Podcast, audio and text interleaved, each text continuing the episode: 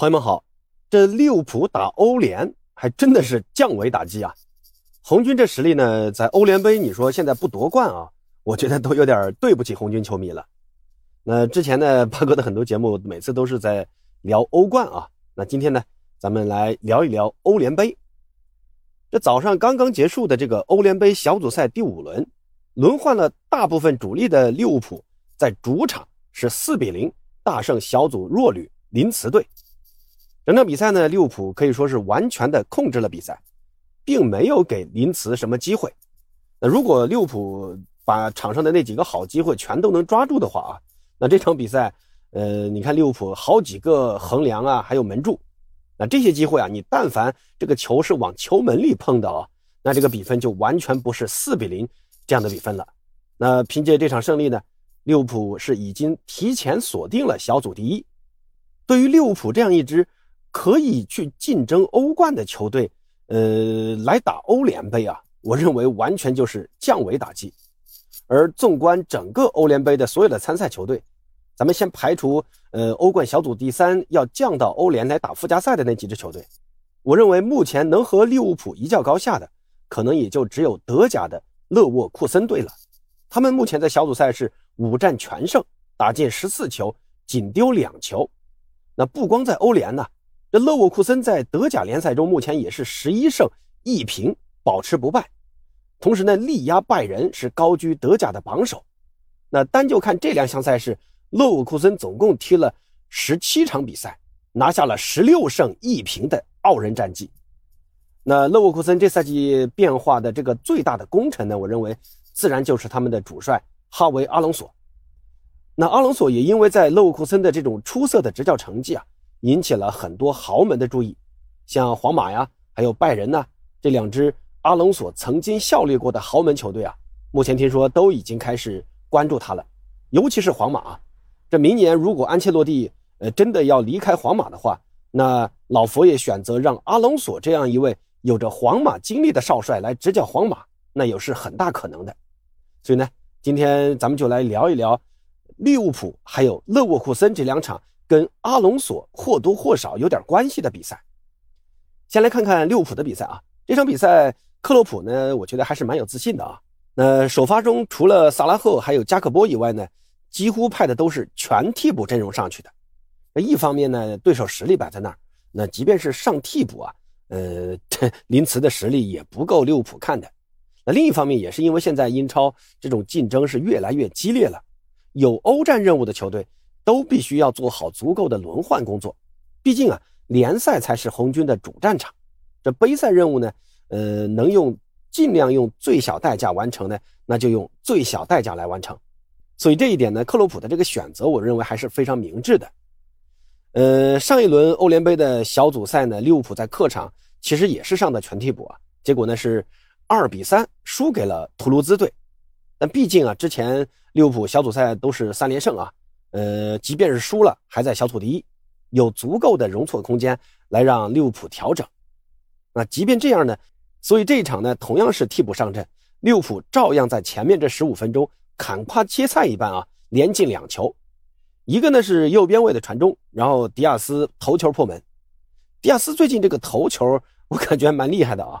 你看之前打卢顿的那场比赛，正是迪亚斯在最后补时的头球绝平，避免了球队。输给升班马的尴尬，你包括上周的这个国家队比赛日啊，哥伦比亚打巴西那场比赛，呃，迪亚斯的头球梅开二度啊，最后也是帮助哥伦比亚逆转了巴西队。其实你别看，呃，迪亚斯这个身高啊，才一米八，在身材上其实他并不占优势，但是迪亚斯他有个优点就在于他非常的善于跑位，这一方面呢是迪亚斯的这种灵活的身体啊，容易让对手后卫失去对他的警惕。那另一方面也是，呃，跟队友之间的这种默契吧。呃，迪亚斯对于队友传球的这个落点的把握啊，我认为他的这个嗅觉是非常灵敏的。所以呢，你看他最近的进球几乎都是头球进的。本身迪亚斯就是一个脚下持球能力很强的这种前锋啊，他在左边路的这种下底啊或者内切啊都是很厉害的。现在呢，呃，克洛普也把他的这种头球能力也给开发出来了啊。本身的利物浦就有好几个这种头球能力不错的球员。你像范戴克啊、加克波啊，都是这种头球高手。但毕竟啊，你在反击中呢，有一个身体灵活的锋线球员，有很好的投球能力，那你就更好的能呃终结对手啊。范戴克这种投球高手，你只说只能用在定位球进攻中让他去发挥作用，而加克波，我觉得这场比赛表现的就更加全面了。这场比赛呢，加克波是作为中锋首发的。其实加克波此前好几场在联赛中没有首发过了啊，所以对于在杯赛中的这次首发机会，呃，他还是蛮珍惜的。你看第十五分钟，他在门前接萨拉赫的传中，吃了一个非常舒服的饼，这个就是跑位啊。你这个进球呢，也让球队早早的二比零领先了。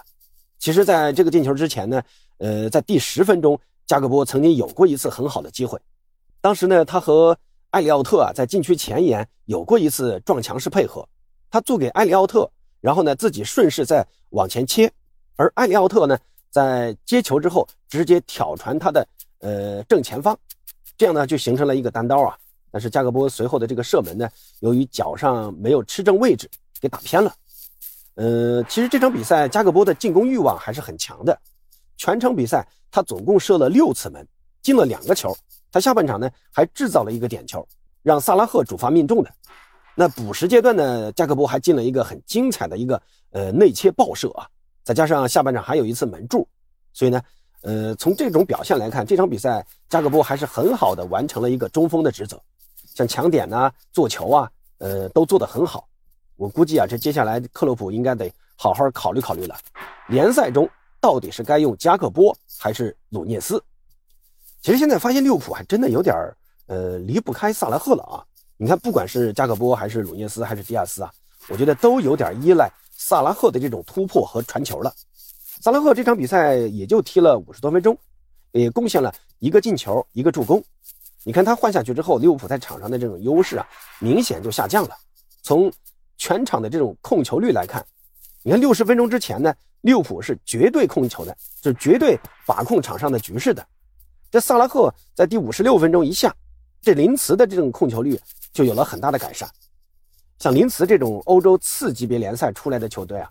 你面对利物浦这种豪门球队的时候，我觉得他们都不会太保守。本身呢，他们就呃小组垫底啊，出不了线的。那这一场能在安菲尔德踢利物浦，我觉得对于他们来说，尤其对于他们的球员来说啊，是一个很好的展示自己的机会。所以球员们，我估计也不会怂的。那万一这场比赛表现好点，被豪门球队最终给看上了呢？那不就是鲤鱼跃龙门了吗？对不对？但是毕竟这个球队实力、球员实力摆在那儿啊！你看第六十六分钟、第六十九分钟，林茨队就利用萨拉赫离场之后，利物浦的这种控场能力下降的这段时间，连续打出两次很有威胁的进攻。一个呢是门将凯莱赫立功了，扑出了那个单刀；另外一个就是替补中卫夸恩萨及时的封堵。那最终呢，也在主场力保球门不失。这但凡林茨的球员，嗯，这个把握机会的能力再强一点啊！我觉得这样的机会真的不应该错过的。呃，那赢下这场比赛之后呢，接下来利物浦的这个赛程啊也是非常的友好的啊。在十二月十八号打曼联之前呢，利物浦还有四场比赛要打，三场英超，那一场呃欧联杯的最后一轮小组赛。这几个对手呢都是这种呃中下游球队啊，实力都不强。利物浦啊可以抓紧这个机会多拿分。至于说开头说的竞争欧联杯的冠军呢？我是觉得扎叔可能会有点想法啊！你看这赛季欧冠下来踢欧联的那几支球队，其实除了潜在的纽卡或者说曼联，那其他的欧冠的小组第三，那即便来踢欧联杯啊，也不见得能在利物浦身上呃制造什么麻烦。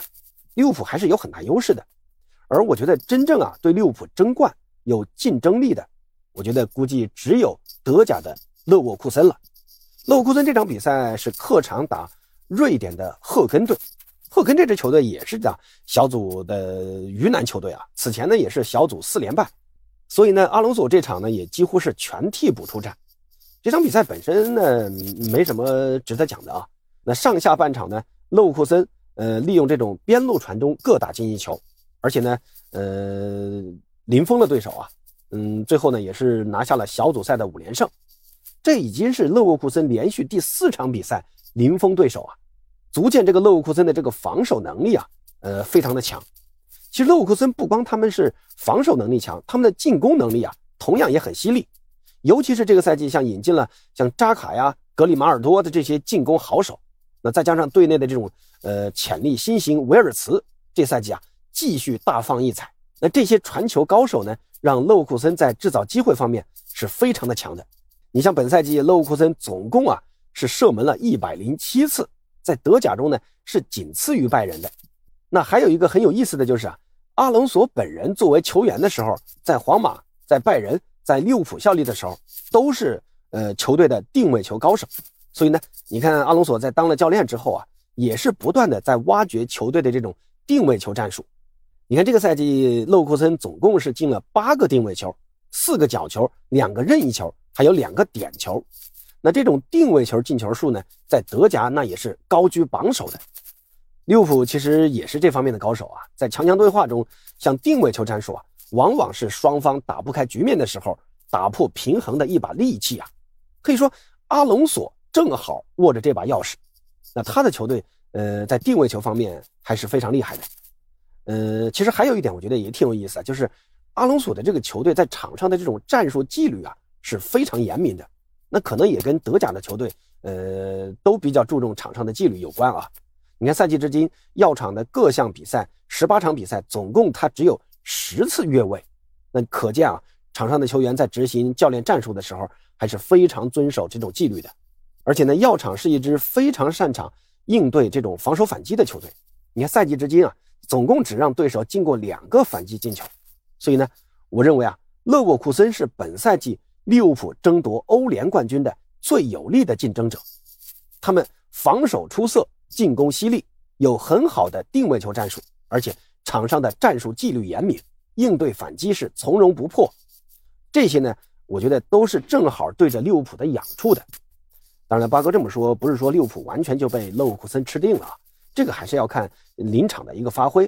从实力上看，肯定利物浦更占优嘛。而且利物浦对于欧联杯，呃，万一啊，他是不太心理上不太重视，呃，你你因为之前他就就吃过这种。杯赛都不想放弃的那种亏嘛，搞到最后欧冠资格都没了。所以呢，我觉得，呃，他们可能还是会把重心放在联赛上吧。欧联杯呢，能争取还是尽量争取。如果真的到了那个程度了，那该放弃也是要放弃的。好了，那关于欧联杯的这两场比赛，八哥就先说这么多啊。有什么不同意见，欢迎在评论区交流。咱们下期再见。